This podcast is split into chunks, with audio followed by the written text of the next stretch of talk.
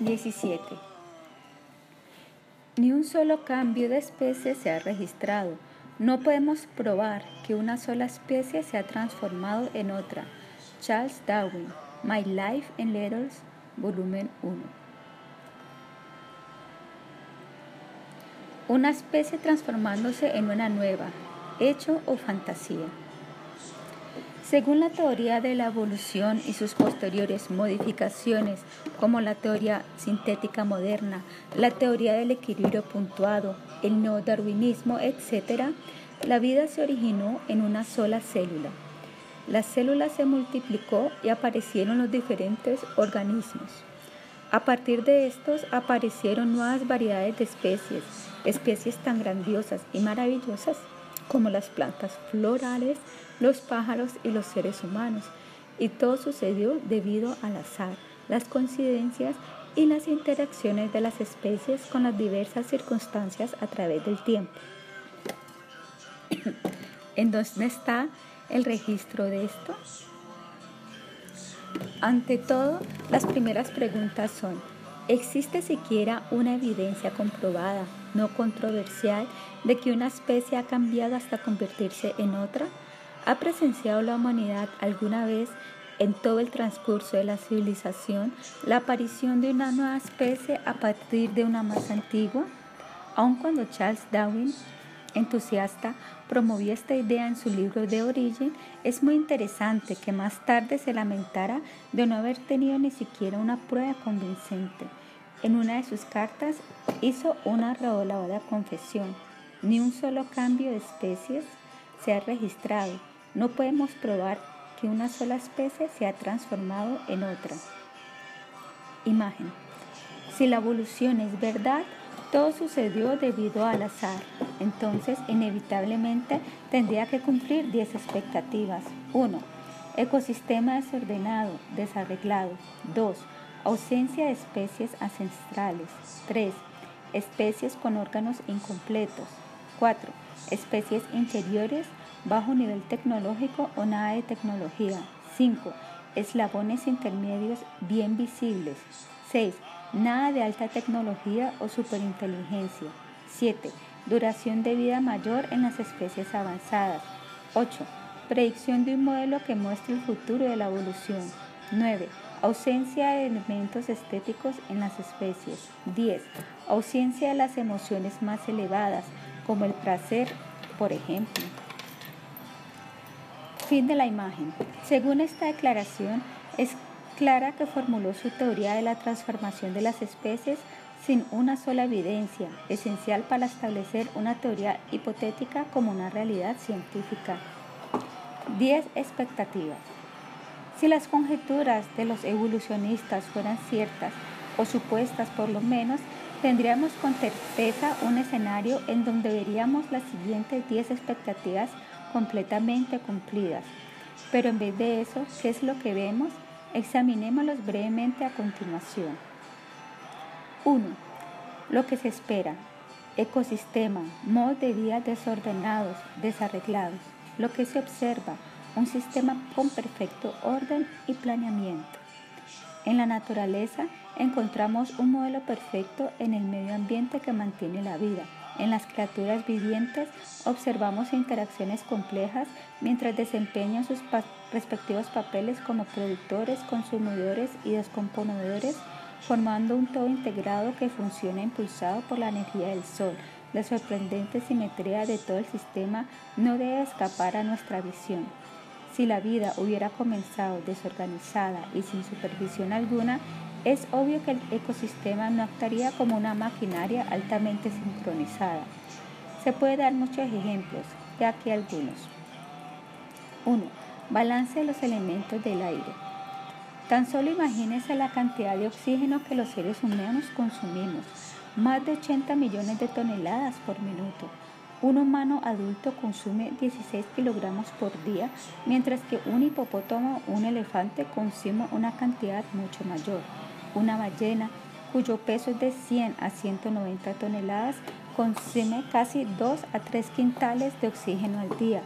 Similarmente, una enorme cantidad de CO2 es liberado al aire. Todas las criaturas vivientes, los animales, los pájaros, las plantas, todos dependen del oxígeno para hacer que sus cuerpos, máquinas, funcionen y exhalen CO2 al aire. Según esto, es obvio que el aire mostraría con el tiempo un severo desequilibrio. Después de miles de años, se quedaría sin oxígeno y se sobrecargaría con dióxido de carbono. La naturaleza viene adelante con un sistema altamente innovador que es imposible que haya evolucionado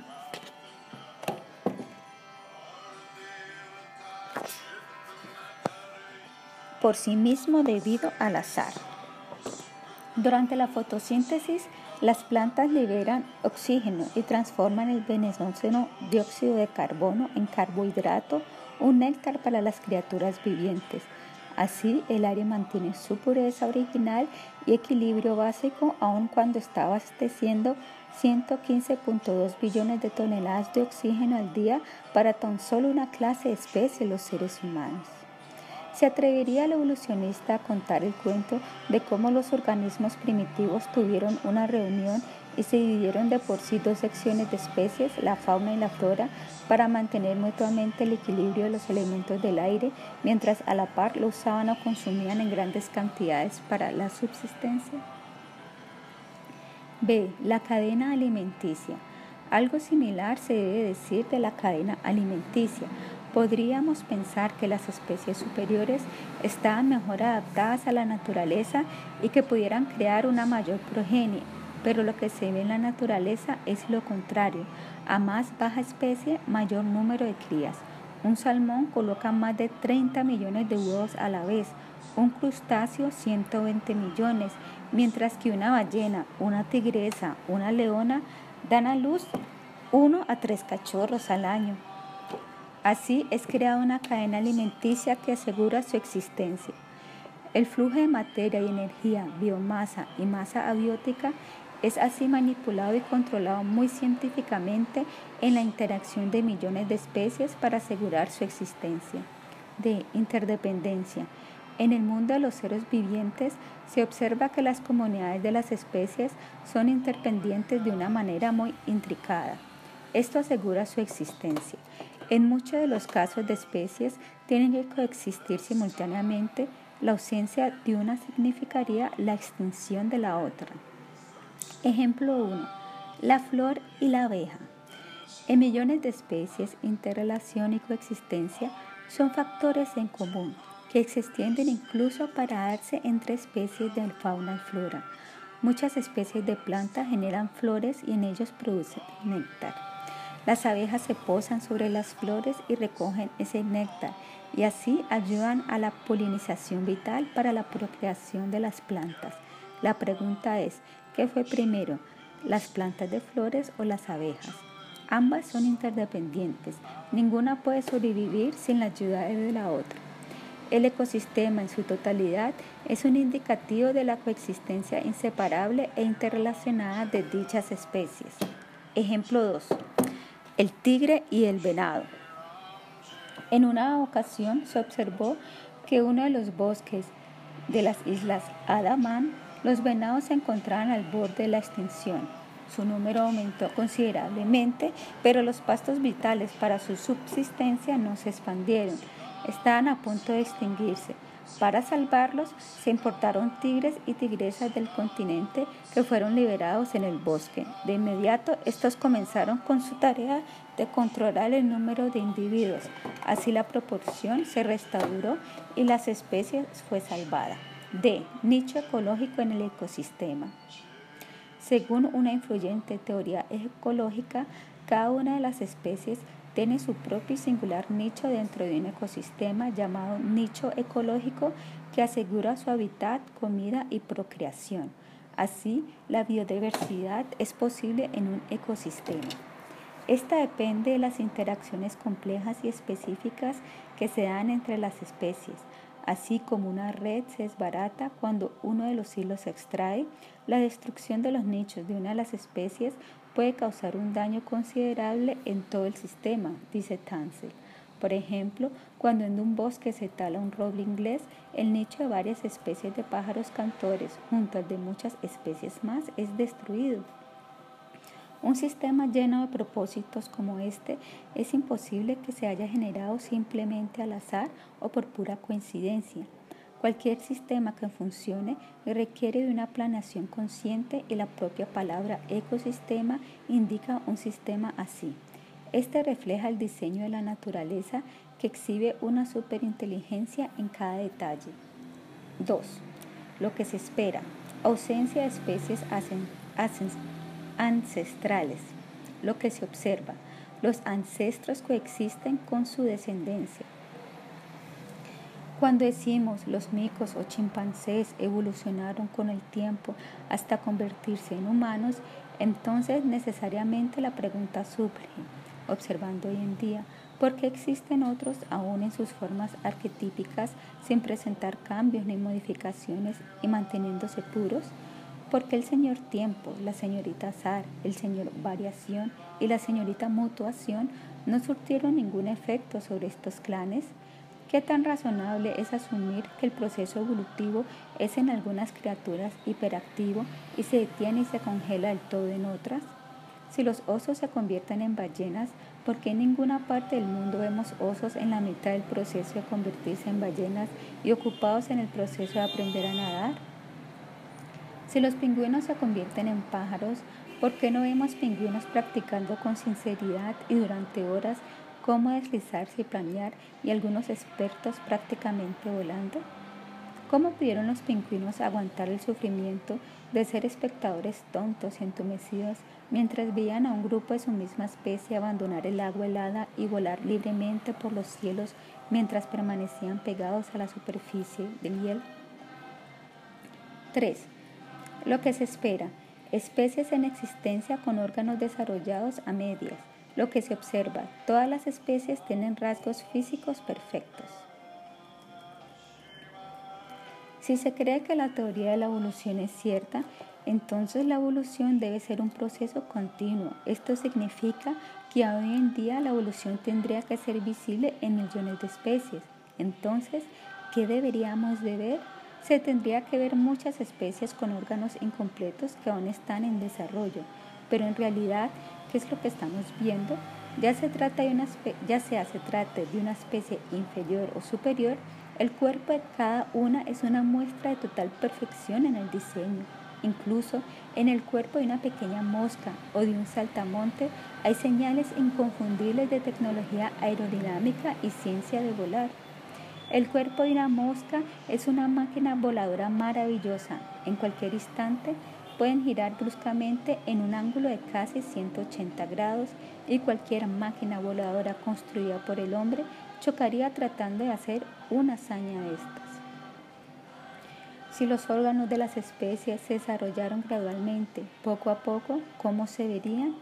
Se verían que las criaturas que no poseen ojos están desarrollando los órganos de la visión, aún incompletos, poco desarrollados, aún en el proceso de ser construidos. Debemos recordar que ningún órgano se desarrolló repentinamente. Se originó después de un proceso muy largo, prolongado y complejo. Ejemplo, evolución del ojo del pez. Haga la suposición de que una especie de seres acuáticos, digamos que una criatura similar a un pez, no posee órganos visuales y está luchando arduamente debajo del agua del océano para tener un órgano visual que funcione, un ojo. Cómo un órgano visual puede desarrollarse automáticamente es bastante interesante y será analizado a continuación. Paso 1. Desea ver y pasar ese deseo a la posteridad. Es un completo misterio cómo no teniendo ninguna sensación del mundo visible ni la luz, pudieron desarrollar el anhelo de poder ver. Un lugar caliente sobre la piel pudo haberlos irritado y hacer que pensaran eso como lo esperaban algunos evolucionistas. Pero como este salto de pensamiento pudo ser posible en un pez ciego, es algo que aún no se ha respondido. Paso 2. Planeación de la construcción de uno o dos ojos. Paso 3. Localizar el lugar del cuerpo en donde el ojo debe ser colocado. Paso 4. Construir una cavidad en el cráneo. Paso 5. Formar diferentes tipos de moléculas químicas específicas en el cuerpo y construir los componentes del verdadero ojo, como el globo ocular, la retina, la sensación con medida precisa, los bastoncillos, los conos para la visión a color, el iris, el humor vitrio, etc. Paso 6. Formar millones de nervios ópticos basados en la electricidad para transmitir los impulsos de la luz al cerebro. Paso 7 Formar un lugar especial en una zona particular del cerebro sensible a la luz. Paso 8. Establecer un lugar para analizar la información y crear la sensación de la visión. Una red telegráfica entre millones de neuronas especialmente diseñadas y las cadenas cooperativas entre esta red y las células cerebrales. Aún así, no están cubiertos todos los detalles de este supuesto evento del desarrollo automático del ojo. Detrás de cada componente del órgano visual hay señales inconfundibles de perfecto talento tecnológico. Tan solo piénselo, para reemplazar la rodilla de alguien con una prótesis de plástico, una persona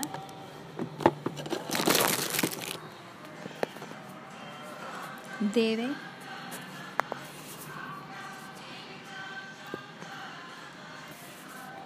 gastar al menos 2 lakhs de rupias o 5 mil dólares para la tecnología a involucrar, aun cuando la rodilla reemplazada no coincida con la original. Entonces, ¿cuánto costaría un ojo? ¿Cómo se podría formar mediante mutación accidental sin inteligencia? Un experto evolucionista relajaría un poco la situación diciendo, el punto caliente gradualmente se agrandó, se formaron los nervios y después de millones de años el pez obtuvo el ojo completamente, perfectamente ubicado. 4.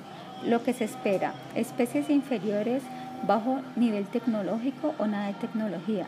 Lo que se observa. Cada una de las formas de vida es una maravilla tecnológica.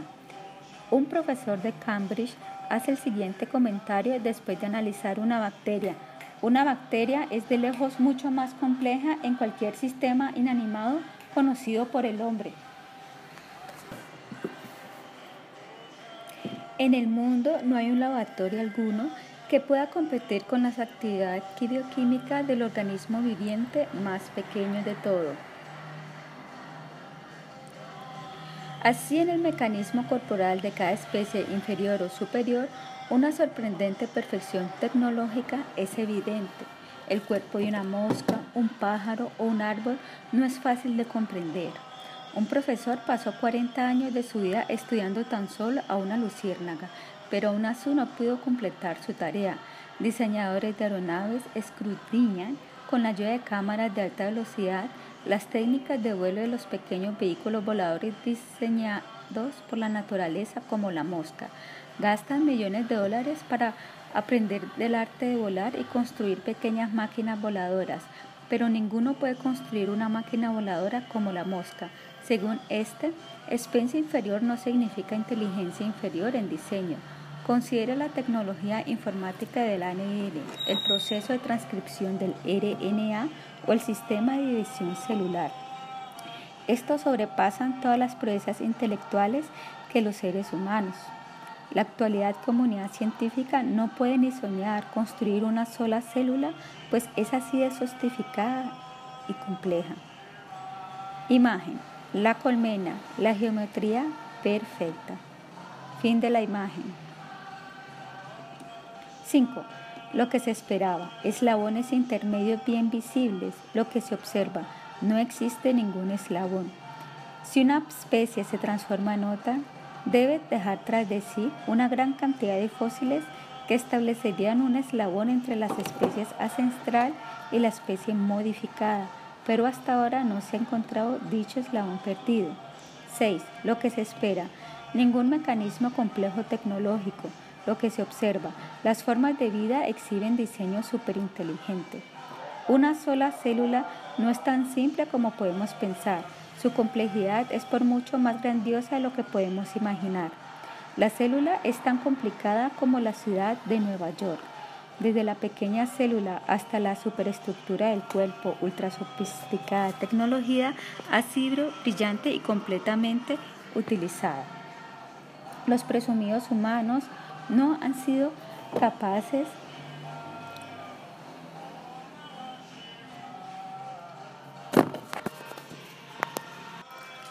capaces de producir ni siquiera un pequeño mosquito, la hoja de un árbol o una brisna de hierba, una sola célula, una neurona o simplemente una molécula de ADN. Nuestros biotecnólogos aún tienen que familiarizarse con la tecnología mostrada en cualquiera de los componentes de las criaturas vivientes. Los detalles se discutirán en la sección Ciencia contra Evolución. 7. Lo que se espera. Duración de vida mayor en las especies avanzadas. Lo que se observa. Un árbol sin cerebro supera a los humanos expertos tecnólogos. Si las especies evolucionan de la inferior a la superior, debe ser que las especies superiores han adquirido mejores técnicas para vivir y la duración de sus vidas es mayor a la de las especies precedentes, pero la realidad es distinta. Mientras un elefante vive 60 o 70 años, una tortuga vive cientos de años. La especie más avanzada de todas los humanos alardea de vivir escasamente hasta 100 años, mientras que la tortuga del zoológico Alipore en Calcuta ha visto llegar a los monarcas británicos hace 250 años y los vio partir y vivió después de ese mucho tiempo más, mientras muchos primer ministros fallecieron.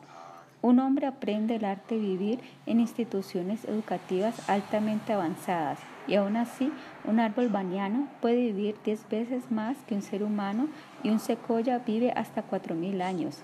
Enciclopedia Microsoft. 8. Lo que se esperaba. Predicción bien definida de la evolución del futuro, lo que se observa. No se ha presentado ningún modelo futurista de la evolución.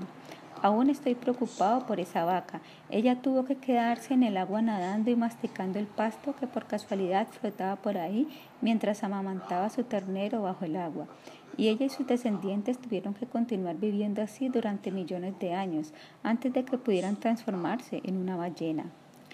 Se requieren millones de años para producir una nueva especie, 10 millones para un nuevo género, 100 millones para una nueva clase, un billón para un filo y usualmente hasta allí llega tu imaginación. Parece que un billón de años a partir de ahora, la vida inteligente podrá ser tan diferente de los humanos como los seres humanos lo son de los insectos. Transformarse de un ser humano a una nube parece algo demasiado grande, mas ese es el tipo de transformación que esperarías que sucediera en un lapso de billones de años. El cambio en las frecuencias génicas de las poblaciones al pasar las generaciones en el tiempo produce nuevas especies. Darwin lo captó. La transformación de una especie es especie en una nueva, como descendiente con modificación. Un proceso lento funcionando por lo general durante más de cientos millones y miles de años. 9. Lo que se espera. Ausencia de belleza, arte o elementos estéticos. Lo que se observa, deslumbrante belleza y habilidad artística en las especies. Si las moléculas materiales por sí solas se organizan a sí mismas formando seres orgánicos, y los seres orgánicos evolucionan debido al azar, entonces no hay necesidad que sus cuerpos incorporen tales atributos de elevada conciencia como belleza, arte o ideales estéticos. Simplemente se verían como los seres extraterrestres que aparecen en películas y novelas de ficción. Pero cuando abrimos nuestros ojos al amanecer, cuando el sol se eleva revelando la creación, contemplamos un festival de arte y belleza, de conceptos estéticos en todo su esplendor y encanto, sutileza y delicadeza. Sencillamente un grandioso festival para los ojos. Nuestra mente, siempre estresada y sedienta, se sacía a sí misma al beber esta exuberante belleza original de la naturaleza, de sus criaturas, la verde vegetación, las plantas floreciendo, los hermosos pájaros, los animales. Cada criatura tiene su propia belleza, su propio arte. Observe una flor salvaje, un pavo real o una mariposa. Su apariencia te dirán algo más que simples trucos de supervivencia. ¿Cuál es la fuente de esta belleza? ¿Cuál es la fuente del arte? ¿Cómo pudo la lucha salvaje por la existencia o las hazañas de adaptación codificar automáticamente letras genéticas precisas y sin error alguno en las cadenas helicoidales del ADN, llevándolas a expresar tal esplendor de belleza y habilidad artística? Mis universo a partir de un chimpancé. Esta es la teoría de la evolución. Algunos cambios coincidenciales y accidentales en el código genético dentro de la célula de un chimpancé lo ha transformado en la Miss Universo de hoy en día. Así la belleza del cuerpo humano se le atribuye solamente al azar, aun cuando toda la humanidad parece estar impulsada por la búsqueda y adquisición de esta belleza reflejada en el cuerpo material. En un libro llamado El tercer chimpancé, su autor ha nombrado directamente a cada uno de los miembros de la sociedad humana como tercer chimpancé. Aunque esto es una gran ofensa al humanismo y sentido de bondad y esencia, tal ficción es propagada sin resistencia en nombre de la ciencia.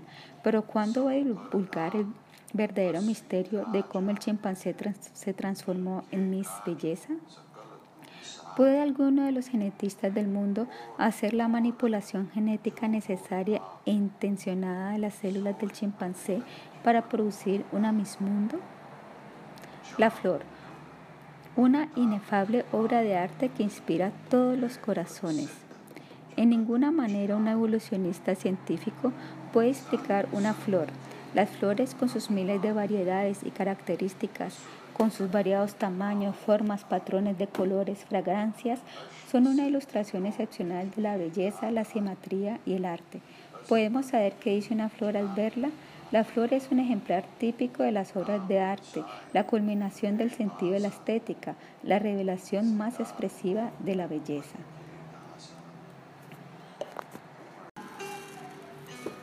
18. Con facilidad, un evolucionista puede explicar el surgimiento de una gigantesca ballena o de las maravillosas máquinas voladoras los pájaros, pero puede atreverse a hacer lo mismo con esta inspirada pieza del arte. La flor puede el azar, la ciega fuerza de la naturaleza, ser tan innovadora como para crear automáticamente dicha belleza y arte tan expresionistas, una inspiración para los poetas, un festival para los ojos, un néctar para la sedienta retorcidamente? Podemos considerar el caso de una flor, el loto, para comprender cómo dicha creación artística, un techado de excelencia, aparece en los arreglos de la naturaleza. Imagen. La belleza y el arte exhibidos en la naturaleza expresan mucho más que el mecanismo del cuerpo. Fin de la imagen. Una semilla de loto es plantada a una profundidad de dos pies en el lodo bajo 6 a 10 pies de agua. Entonces echa raíces y envía su brote encima del agua. Bajo el agua y dos pies de lodo, la semilla permanece absorta en el proceso de creación de la parte superior del tallo. Le aparece un capullo, hermoso y sublime. Con el tiempo, por el toque de los rayos del sol, el botón florece convirtiéndose en una maravillosa obra de arte, un loto. Los pétalos perfectamente organizados con precisión geométrica le otorgan a la flor una elegante forma. Cada uno de sus pétalos está diseñado artísticamente, su forma, tamaño, cada aspecto está justamente como es requerido para la obra de arte. Los pétalos son de diferentes tamaños, los más grandes en algunas hileras, los más pequeños en otras. También los colores meticulosamente seleccionados y distribuidos irregularmente para cubrir las necesidades de resaltar su belleza. En el centro de la flor está el verticilo amarillo y en el verticilo polen dorado. La flor emite una agradable fragancia. En su interior almacena una miel especial llamada macarant en sánscrito que solo se encuentra en el loto. Cuando oscurece, la planta inmóvil exhibe la tecnología de cerrar sus preciosos pétalos.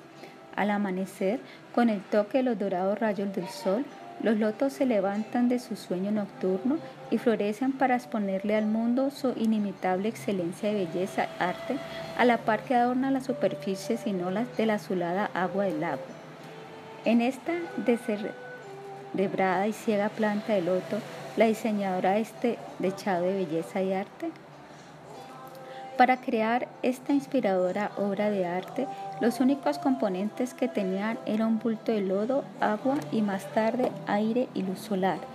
¿Puede alguno de los biólogos premio Nobel crear en algún laboratorio del mundo esta clase de lodo a partir de los químicos extraídos del lodo y el agua? Uno gustaría darle todo el crédito al azar y accidentales mutaciones genéticas, con supercerebro, sofisticada tecnología y ayuda de planeada mutación genética, ¿por qué los científicos no pueden imitar cualquiera de las hierbas sin flores, algo que según dicen el azar se ha logrado? Según los evolucionistas, la planta de loto ha hecho simplemente para atraer abejas a que le ayuden a su polinización. Como algo completamente exótico, el concepto de la belleza se originó en la planta de loto, cómo aprendió el proceso de hacer específicos cambios genéticos para permitir que esta obra de arte tome forma en la realidad, cómo y cuándo las abejas se convirtieron en amantes del arte y la belleza, para quién es esta obra de arte, cómo explicarán los evolucionistas dicha sensación de belleza en una ciega planta, Además está la cuestión de la coloración con pigmentos específicos. ¿Cómo pudo haberse incorporado en la flor esa diversidad artística de colores tan intrincada y perfecta? ¿Cómo pudo percibir qué gusto tienen las abejas? ¿Cómo puede una silenciosa planta floral hacer una combinación molecular para crear una fragancia tan embriagadora? Imagen. Las criaturas corporifican el espíritu de la alegría, la armonía, la poesía, la musicalidad y mucho más, justo en los diseños de sus cuerpos. Fin de la imagen. El sentido común nos dice que es imposible que estas cosas sucedan por su propia decisión sin que haya manipulación inteligente y sensible. Después de todo, ¿no embellece un evolucionista su sala de estar con hermosas flores?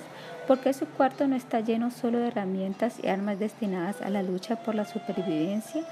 porque en él existe este anhelo de embellecer su entorno? ¿Cómo se relaciona esto con la supervivencia de los más aptos? En el instante en que abrimos nuestros ojos, el inmenso lienzo y las pinturas de la naturaleza llega a nuestra visión. La creación entera es una exposición de esta exquisita belleza. Cuando en un lago sin olas lleno de nenúfares y flores de loto, los elegantes cisnes nadan sin prisa alguna o hermosos pájaros se posan sobre los árboles a cotorrear, la belleza se desborda y nos dice que hay algo más que la lucha por la existencia. Los cardúmenes de pececitos coloridos nadando colectivamente a toda prisa, sus ondulados movimientos bajo el agua son como rimas en movimiento con todos los elementos de una buena poesía. Imagen. Una grandiosa combinación de arte, belleza e imponencia. Fin de la imagen. Las canciones de los pájaros cantores, las melodías de Mozart, Beethoven, etc., expresan más que una salvaje riña por la supervivencia. ¿Cómo se creó en las profundidades del océano un medio ambiente sin luz, el exquisito diseño lleno de colores? La inefable coloración de la pluma del pavo real, su singular diseño artístico e incontables flores artísticas. Todo esto no expresa algo que está más allá de físicas y químicas combinaciones moleculares materiales? Imagen. La evolución no ha sido probada y es improbable. Sir Arthur Keith, autor del prólogo de la edición número 100 del Origin of the Species. Los científicos que andan por ahí enseñando que la evolución es un hecho de la vida son grandes estafadores y la historia que están diciendo puede ser el engaño más grande de todos los tiempos. Dr. T.N. Tamisian Atomic Energy Commission USA. La evolución es un cuento de hadas para adultos. Esta teoría no ha ayudado en nada al progreso de la ciencia, no sirve para nada. Profesor Louis Bonheur, director de investigación del National Center of Scientific Research. Si a un artista se le pide que dibuje algo que al mismo tiempo sea muy hermoso y aterrador, de seguro dibujará la cara de un tigre o la de un león. Nadie puede imaginar una expresión artística mejor que estos dos rasgos contradictorios, la belleza y el terror. En cada país, la naturaleza por milenios ha sido la inspiración del poema del poeta y el arte del artista. Esta expresión del arte y la estética nunca pueden explicarse con la teoría de la evolución automática al azar. 1. Lo que se espera. Ausencia de las más elevadas emociones como el amor y el placer. Que se observa, las más elevadas emociones vibran en la creación. Cuando el helado invierno termina, llega la primavera. La naturaleza se embellece con árboles llenos de retoños y brotes en flor, rompiendo el silencio que mantuvieron durante un año los pájaros cucú empiezan a cantar sus especiales melodías en orquesta junto a otras aves canoras. La melodiosa sinfonía suena por el bosque y llena el corazón de los humanos. La creación entera resuena en una canción de alegría, un festejo de forma, olor, sonido, gusto, tacto, de color, belleza, exuberante melodía. Varios pájaros con sus temperamentos alegres y rápidos vuelos se unen a la cena. Las flores son directamente la expresión de pureza, belleza y alegría. El amor desinteresado, la alegría, la compasión, el sacrificio, nobles emociones y sentimientos son la inspiración de los poetas para sus obras poéticas, haciendo a la sociedad humana sensible. Estas emociones elevadas nos hablan de alguna verdad superior mucho más allá de los simples productos secundarios de la evolución mecánica debido a la lucha por la existencia, la selección natural, la mutación o la variación. La idea pegajosa de la mente del evolucionista es, todos estos son para facilitar el esfuerzo por sobrevivir. Poseído por dichos conceptos tan clichés, es incapaz de ver, sentir y pensar más allá. Pero en realidad, esto es prácticamente una ofensa para los sensibles corazones de las criaturas como los seres humanos, las plantas de flores, los pájaros cantores. Él, limitándose solamente al estrecho alcance de su propia fabricación mental, ni siquiera puede explicar lo que es una flor o una melodía inspiradora. Las flores, los pájaros cantores, los poetas, los músicos, todos estos son el producto de la evolución mecánica, sino de una fuente más elevada, Ningún proceso evolutivo puede rastrear el origen de una flor, una canción, una obra de arte, así como el amor y la alegría no pueden expresarse por ninguna ecuación química, ley física, química ni matemática. ¿Cuál es el proceso? ¿Cuál proceso evolutivo puede crear a Beethoven? De quien dijo Einstein tomaba como prestada la música de un reino más elevado que el plano experiencial mundano. Las melodías, las tonadas, las canciones tienen su origen en un reino más elevado y simplemente no pueden producirse por el azar. ¿Existe algún mecanismo para la transformación de las especies? El mundo jamás ha presenciado siquiera una sola especie transformándose en otra, como los evolucionistas imaginan y afirman. Ni en la historia de la humanidad, ni en las primeras epopeyas existen registro de esto. En la naturaleza no se percibe ninguna especie que esté a medio evolucionar o con órganos que aún deben ser completados. Si todas las especies fueran el resultado de transformaciones ocurridas a través de millones y billones de años a partir de otras especies, entonces en el mundo abundarían millones de fósiles de especies intermedias o eslabones perdidos. Ni uno se ha encontrado que sea innegable, admiten los más eminentes paleontólogos del mundo. Aún así, los evolucionistas han estado albergando este credo sin fundamento alguno debido a la falta de otra alternativa creíble. Ellos han señalado tres mecanismos en la naturaleza según los cuales creen que ocurre la transformación de una especie en otra.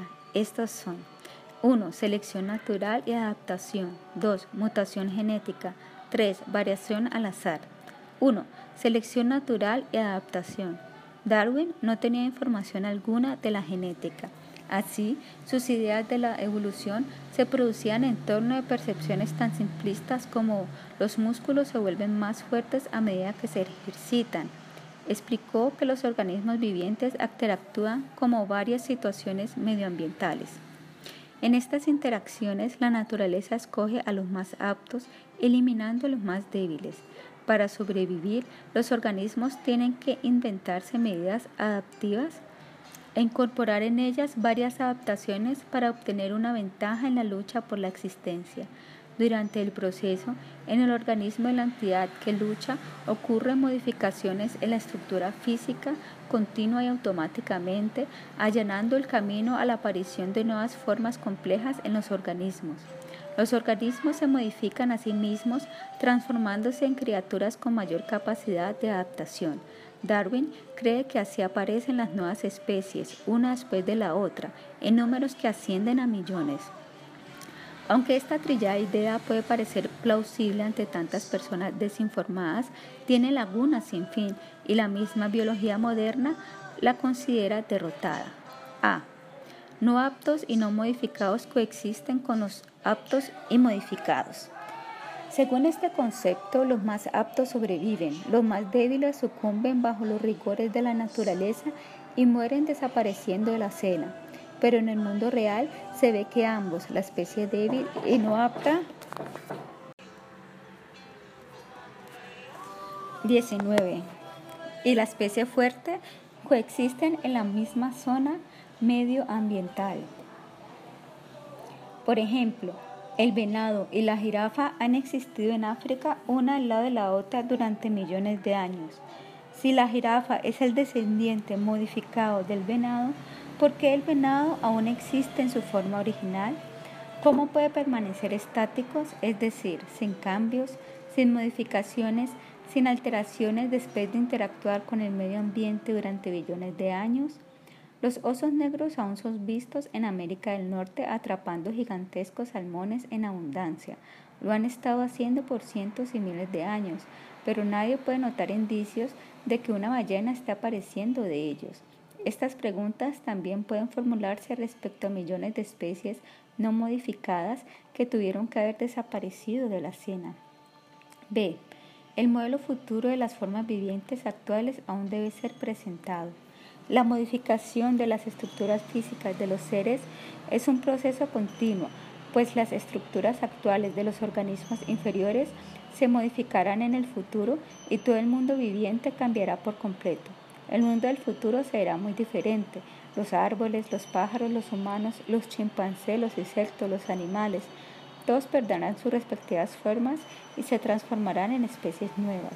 El mundo que conocemos desaparecerá y será sustituido.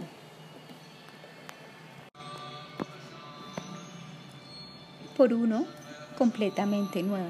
¿Parece esto algo viable? Incluso en el caso de ser así, para algunos entusiastas extremos de la evolución, pueden atreverse a presentar un modelo de cómo será el mundo viviente en el futuro, cómo la naturaleza funciona bajo estrictas leyes matemáticas y físicas muchas de las cuales el hombre ya ha descubierto, de seguro el futuro de estas especies es bastante predecible. Sin embargo, el sentido común nos dice que si presentan algunos será mucho más chistoso que cualquier serie de caricatura cómica para niños. Esto explica por qué dicho modelo futurista hasta ahora no ha sido presentada en ninguna parte del mundo. C. El débil y el fuerte viven juntos. En el bosque, una tierna y delicada enredadera crece alrededor del gigantesco trosco de madera de un árbol. Las especies con rasgos diametralmente diversos coexisten en la naturaleza para crear la cadena alimenticia, el ecosistema y la biodiversidad. Si la intensa presión de la circunstancia forzó a que la planta se volviera robusta en su tamaño y estructura para sobrevivir, ¿Cómo pudo a su lado una tierna enredadera encontrar la manera fácil de ganar la carrera de la supervivencia? D. ¿Qué factores hacen alteraciones precisas en el código digital del ADN? La biología moderna divulga el secreto de que todos los rasgos físicos particulares de las especies están precodificados en las células en la base de datos genética del ADN. Sin los cambios específicos y precisos en el lenguaje código de los nucleótidos del ADN, ningún órgano de ninguna especie puede experimentar alteraciones en ninguna circunstancia. ¿Puede la presión de las circunstancias causar un cambio genético mayor que altere completamente los rasgos físicos? Ninguna prueba de esto se ha encontrado en la práctica. Los detalles están en la sección 2, mutación, de este mismo capítulo. D. ¿Cómo puede evolucionar un complejo órgano automáticamente? Los sistemas altamente complejos no pueden aparecer automáticamente en los organismos por medio de la selección natural o la adaptación sin el toque de una inteligencia. Suponga que un ojo tiene que formarse en una especie ciega. Sin conocimiento de óptica, física, química y geometría no se pueden construir los lentes y sin un lente construido con precisión, el órgano de la vista no puede funcionar. Además, los conos son necesarios en la visión a color. Sin extensos ensayos, dichos instrumentos de alta tecnología no pueden ser inventados. ¿Cómo puede la selección natural desarrollar esto a partir de un simple nervio punto sensible a la luz? ¿Puede un evolucionista dar un informe paso a paso de cómo se desarrolló un órgano tan complejo como el ojo, o el generador eléctrico de las anguilas, o el sensor eléctrico de los tiburones? ¿Cómo pueden fuerzas ciegas del medio ambiente administrar cambios específicos del lenguaje código del ADN para construir dichos instrumentos y aplicaciones orgánicas tan maravillosas que superan todos los dispositivos tecnológicos inventados por los humanos? E. El cuento del origen de la vida aún no ha sido contado. En primer lugar, cómo apareció la vida mediante la selección natural o el azar en una sopa inerte y desprovista de conciencia. Sin la presencia de la vida, ninguno de los cuerpos de las especies puede crecer desde la infancia hasta la adultez. ¿Cómo se manifestó la chispa de la vida o la partícula de la conciencia de la materia inorgánica? Darwin ha evadido deliradamente esta cuestión vital en su libro El origen de las especies. F. ¿Cómo pudo el atributo de la belleza aparecer en una forma de vida ciega? ¿Cómo las propiedades extradimensionales de la conciencia, como la belleza, el arte y la estética, aparecen incluso en los organismos más inferiores como los insectos, las mariposas e incluso en formas de vida que no tienen cerebro, nervios ni órganos visuales u olfatorios como las plantas florales? ¿Cómo las modificaciones con estos finos rasgos pudieron ocurrir sin la manipulación consciente y hecha a propósito por una inteligente por una inteligencia sensible que diseña? 2. Mutación. El neodarwinismo actual afirma que la mutación genética es el factor más importante en el supuesto mecanismo de conversión de las especies. ¿Qué es la mutación? La mutación son errores repentinos y accidentales que ocurren en el mapa genético, el patrón de los nucleótidos al efectuar los procesos de la división celular y la replicación del ADN. Es como un mecanógrafo que copia un documento y comete algunos errores en las letras. Los evolucionistas explican que dichos errores en un código genético copiado en el momento de la división celular puede ser beneficioso por pura coincidencia. Esto puede llevar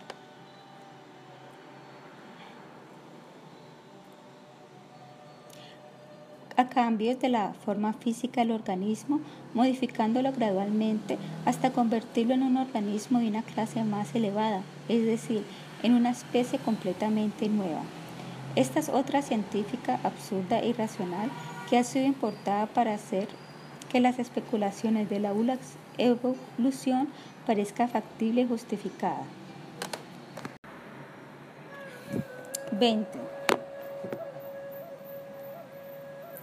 Primero que todo, las mutaciones en las células hijas no surgen efecto en el cambio físico. La mutación tiene que ocurrir en la célula germinal para pasada al acervo génico. Sin embargo, la posibilidad de que algo así suceda es muy pequeña, pues en cada célula hay un sistema que busca errores y los corrige en el proceso de replicación, haciendo que un error solo sea posible en una de 10 billones de letras genéticas. Además, las células germinales tienen el mecanismo más poderoso de todos para detectar errores y corregirlos, rechazando así cualquier daño que pueda surgir en el ADN. En la enciclopedia Biology se dice claramente que las mutaciones, si de alguna manera sucede, son dañinas para los organismos. Las mutaciones resultan en destrucción necesaria de las moléculas de las proteínas, como consecuencia aparecen deformaciones físicas y mal funcionamiento de los órganos. La información del código genético, por ejemplo, le ordena directamente una cadena de aminoácidos que forme la esencial proteína hemoglobina.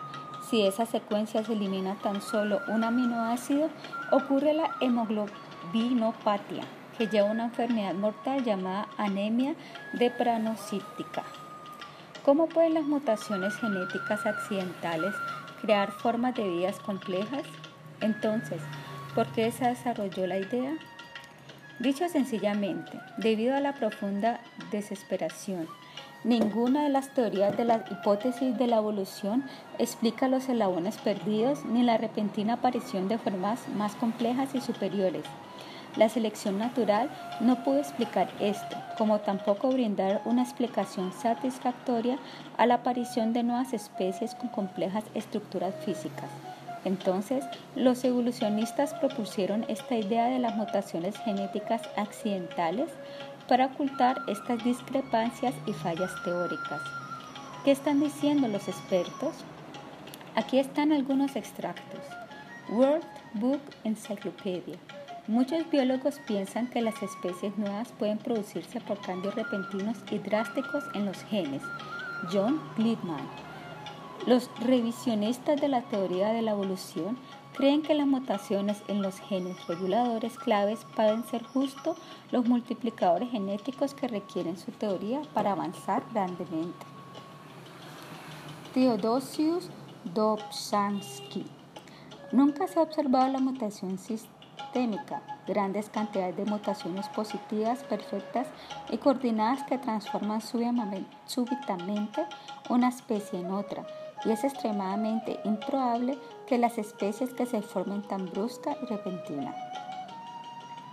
Un bioquímico y profesor de la Universidad Pennsylvania Michael Behe, da un ejemplo muy simple pero claro para mostrar cómo la mutación accidental producida a partir de errores en la división celular es incapaz de crear un mecanismo que funcione. Considere una lista paso a paso de las instrucciones genéticas. Una mutación es el cambio en una de las líneas de instrucciones. Así, en vez de decir tome una nuez de un cuarto de pulgada, una mutación dice tome una nuez de tres octavos de pulgada o en vez de colocar la clavija redonda en el hueco redondo, obtenemos coloque la clavija redonda en el hueco cuadrado. Lo que una mutación no puede hacer es cambiar todas las instrucciones en un solo paso, es decir, construir una máquina de fax en vez de una de radio. Michael Behe explica en su libro que la hipótesis darwiniana puede tener un suelo fértil donde echar raíces debido a la falta de aparatos avanzados que los científicos usan hoy en día. Para ellos, una célula era simplemente un glóbulo homogéneo de protoplasma. El mundo celular estaba fuera de su visión. La teoría enfrenta una crisis en el cambiado escenario del siglo XXI.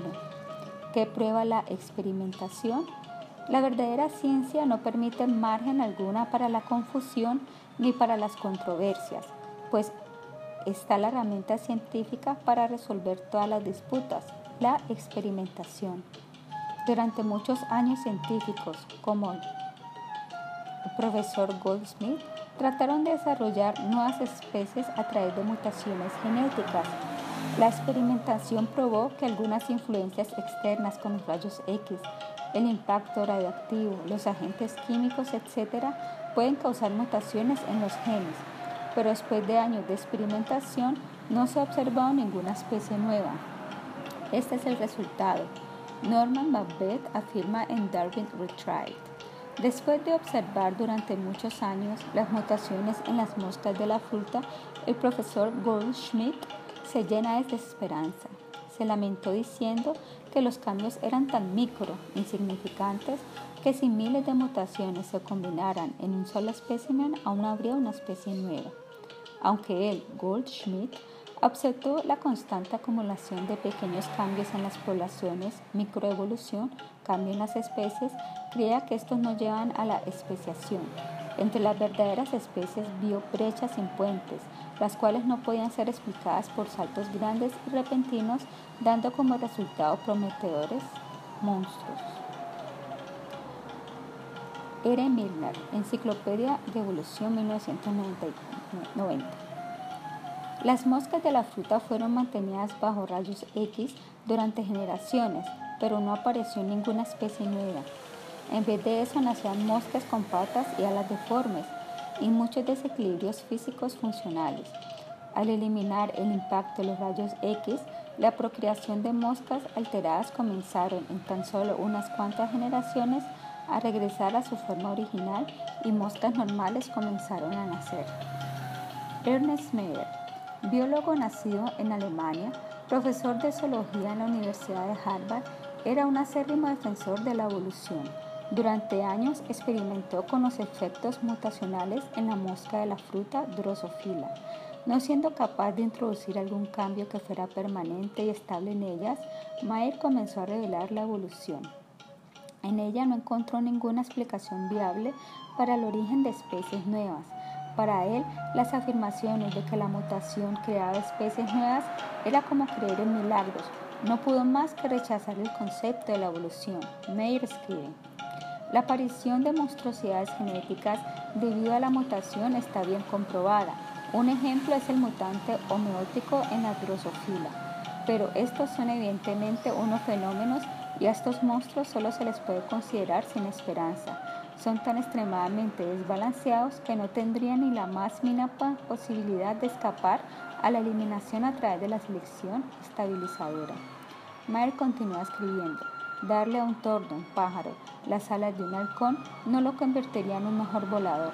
De hecho, teniendo el resto de la indumentaria de un tordo, a duras penas sería capaz de volar.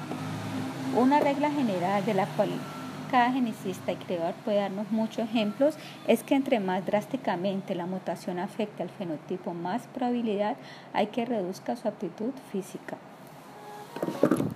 Creer que dicha mutación tan drástica daría origen a un nuevo tipo viable capaz de ocupar una zona adaptable es el equivalente a creer en milagros.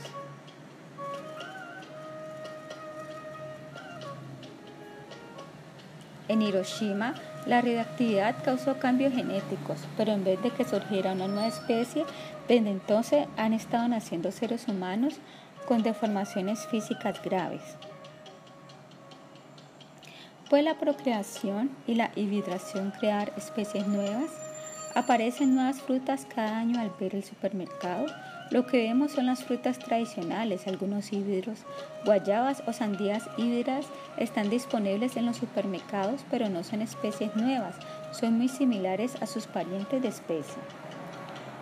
Imagen. Yo puedo concebir que hayan observaciones y experimentos que desaprobarían cualquier teoría evolutiva que conozco. Stephen Jay Gould, Evolution as Fact and Theory. Discover 2, 5, 31 37, 1981. Esto significa que guayaba, fin de la imagen. Esto significa que guayabas son guayabas, sandías o sandías con ligeras variaciones. La hibridación no ha producido una nueva especie estable que pueda continuar por varias generaciones. Por medio del cruce se pueden crear 200 tipos de rosas, pero todas rosas y nada más. Similarmente, el cruce puede producir perros con diferentes rasgos, pero permanecen siendo perros. No se crea un animal completamente nuevo. Los científicos cruzaron un león con una tigresa, o al contrario, ya se apareció un animal que presentaba los rasgos de ambos padres, pero era estéril, al igual que una mula, el cruce entre un burro y una yegua. Una enciclopedia a la web afirma, sin embargo, los animales de dos especies diferentes generalmente producen híbridos estériles. Así, el mula macho es la cría estéril de una yegua y un burro. Podemos ver que ningún animal nuevo proviene de la manipulación genética ni la mutación o el cruce realizado por científicos. ¿Cómo pudo el simple azar crear a la maravillosa variedad de las grandiosas especies que vemos a nuestro alrededor? Hay límites también, límites también en el cruce. Como una banda elástica tiene un límite al extenderse. Después de cierto punto, el cruce no puede inducir cambios en las especies. El conocido botánico Luther Burbank declara, yo sé por experiencia propia que puede desarrollar una ciruela de media pulgada de largo o dos pulgadas y media de largo o con cualquier largo entre estos dos rangos, pero estoy dispuesto a admitir que es inútil intentar obtener una ciruela del tamaño de un pequeño guisante o tan grande como una toronja. Yo tengo rosas que florecen constantemente durante seis meses al año, pero no tengo ninguna que florezca durante doce y no las tendré. Resumiendo, existen límites respecto al posible desarrollo. Pierre P. Grass escribe. A pesar de la intensa presión que ejerce la selección artificial a lo largo de milenios enteros, no nacen especies nuevas. Diez mil años de mutaciones, cruces y selecciones han mezclado la herencia de las especies caninas de innumerables maneras sin que se pierda su unidad química, citológica, celular. Lo mismo se observa de todos los animales domésticos. 3. Variación al azar. Según Darwin, el factor de la variación al azar juega un papel importante en la evolución de nuevas especies. Explica que entre los incontables miembros, ya se trate de animales o plantas de una especie en particular, uno o dos tienen la posibilidad de sufrir una abrupta variación. Dichas variaciones modifican paulatinamente a estos pocos afortunados y al final a partir de ellos aparecen especies nuevas totalmente diferentes. ¿Pueden los darwinistas darnos una descripción paso a paso de cómo esas variaciones al azar crean un elefante, un rinoceronte o una planta floral?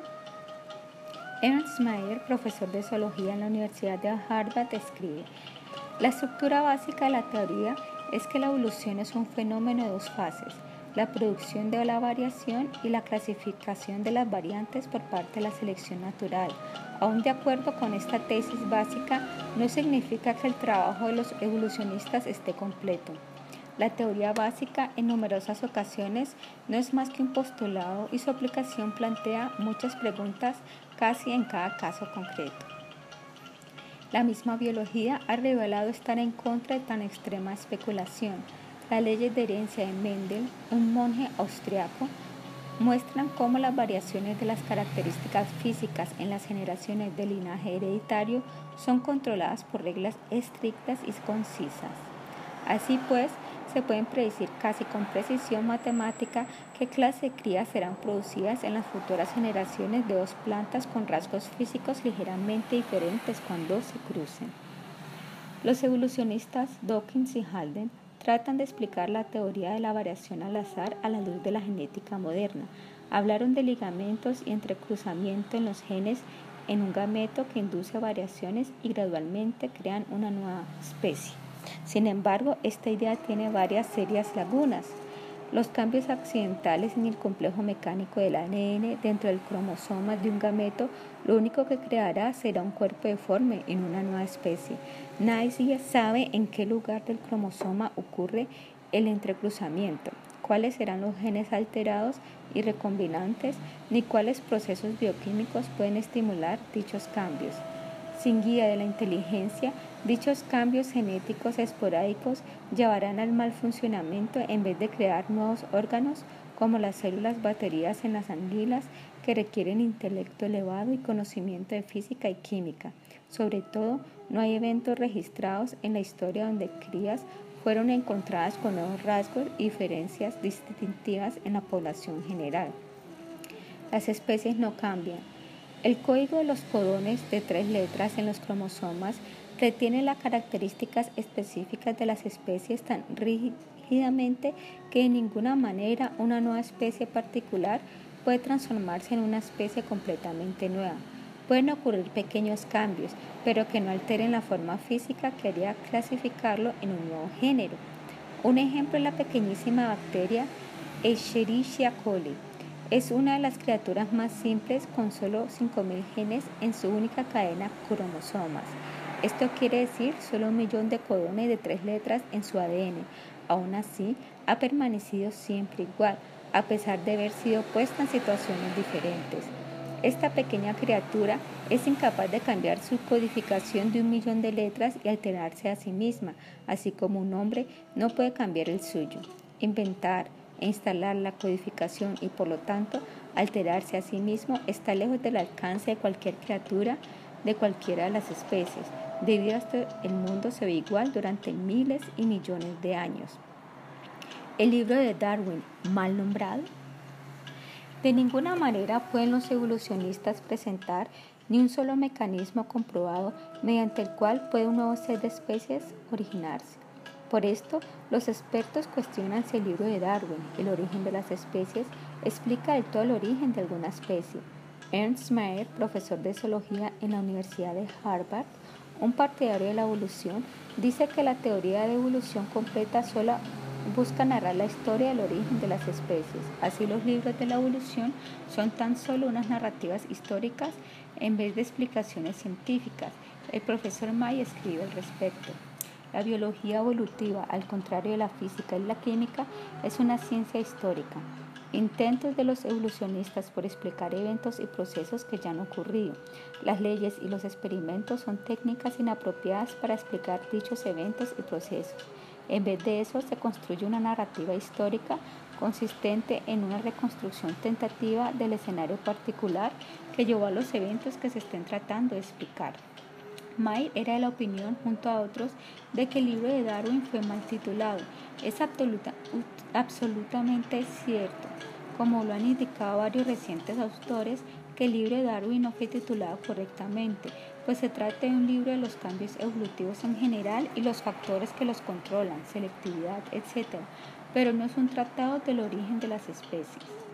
La dura confesión de Darwin. ¿Estaba el propio Darwin completamente convencido de su propia imaginativa teoría? Los comentarios ocasionales que dio sacan a la luz algo de duda que siempre acechaba en lo profundo de su mente.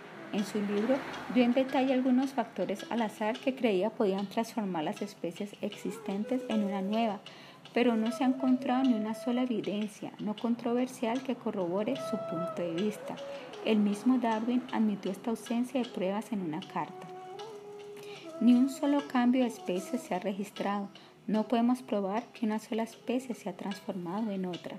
Ninguna creencia o concepto imaginativo pueden pasar como ciencia sin respaldo de la evidencia. La ciencia no es una creencia. Una creencia o hipótesis siempre debe ser comprobada por evidencia real o experimental para que se convierta en ciencia. No existe evidencia alguna que indique que un proceso cualquiera del mundo real ha transformado una especie convirtiéndola en una más avanzada. Se trata simplemente de una creencia darwiniana y el propio Darwin estaba dudoso de ella.